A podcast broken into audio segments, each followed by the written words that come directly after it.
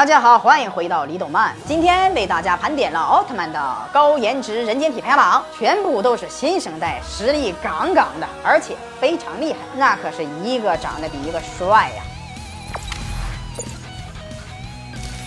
第五位是银河奥特曼的人间体李唐光。银河奥特曼是新生代奥特曼的第一部作品，剧中的银河是来自未来的奥特战士。他的人间体李唐光使用银河火花变身成奥特曼。在剧中，李唐光不仅可以变成银河奥特曼，还可以实体化各种奥特曼和各种怪兽。他的对手是黑暗路基艾尔，在最后泰罗奥特曼的协助下打败了路基埃尔。那场战斗打的是非常漂亮啊！感兴趣的朋友可以自己搜索一下。第四位是艾克斯奥特曼，他是新生代奥特曼中的装备王，武器多的是眼花缭乱的。他的人间体是大空大地，变身器是艾克斯终端。艾克斯奥特曼在战斗中失去了身体，暂时寄宿在这个终端里。在剧中还复制出了赛罗奥特曼的终极铠甲，穿越了时空去打怪兽呢。第三位，捷德奥特曼的人间体赵苍鹭，也是罗布之前出场的奥特曼了。其 TV 版的人气在日本是非常的高。剧中招苍鹿使用捷德升华器变身，而且最让人兴奋的是，这个招苍鹿还是贝利亚的儿子。但是捷德奥特曼在大结局里亲手灭了自己的老爹子贝利亚。第二位是维克特利奥特曼的人间体翔，维克特利奥特曼是银河奥特曼之后推出的奥特曼，在剧中。变身器和银河奥特曼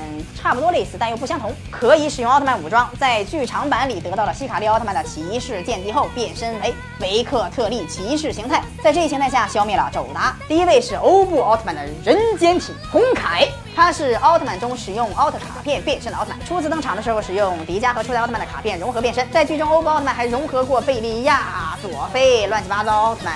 而人间体红凯的表现呢，更是非常的出色。感觉比奥特曼还能打呢。红凯不仅演过奥特曼的人间体，他还扮演过假面骑士。新生代的奥特曼人间体都这么帅了，那么老奥特曼的人间体是否也有颜值担当的呢？